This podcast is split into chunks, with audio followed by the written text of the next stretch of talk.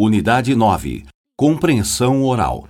Exercício 3, página 121. Diálogo 1.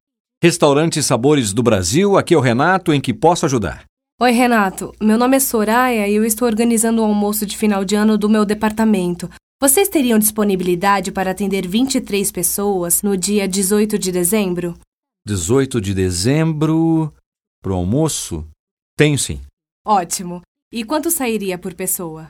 O almoço natal custa R$ 85 reais por pessoa e inclui entrada, prato principal e sobremesa. Não inclui bebidas.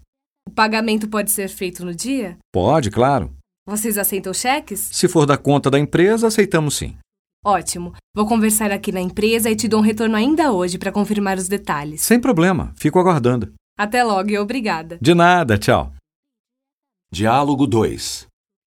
Bom, então a convenção fica definida para o fim de semana de 17 e 18 de outubro em Campos do Jordão, é isso? Isso mesmo.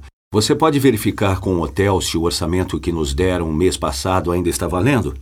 Eu fiz isso agora de manhã antes de vir conversar com você. Ah, ótimo. E então, o que eles disseram? São R$ 250 reais por dia por pessoa. E podemos parcelar o pagamento?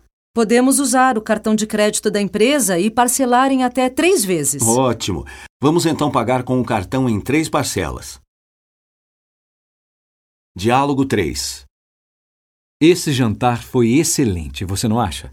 Foi sim. Que camarão maravilhoso! E a sobremesa? Hum, uma delícia! Depois de um dia duro de trabalho, a gente merecia mesmo esse jantar. É, mas não se esqueça de que ainda temos trabalho para fazer hoje antes de ir dormir.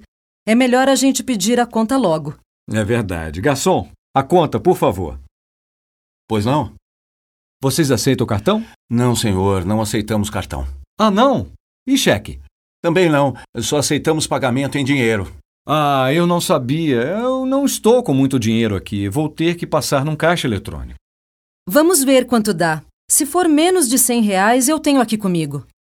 Ah, ok. Mas depois eu te pago o valor da conta.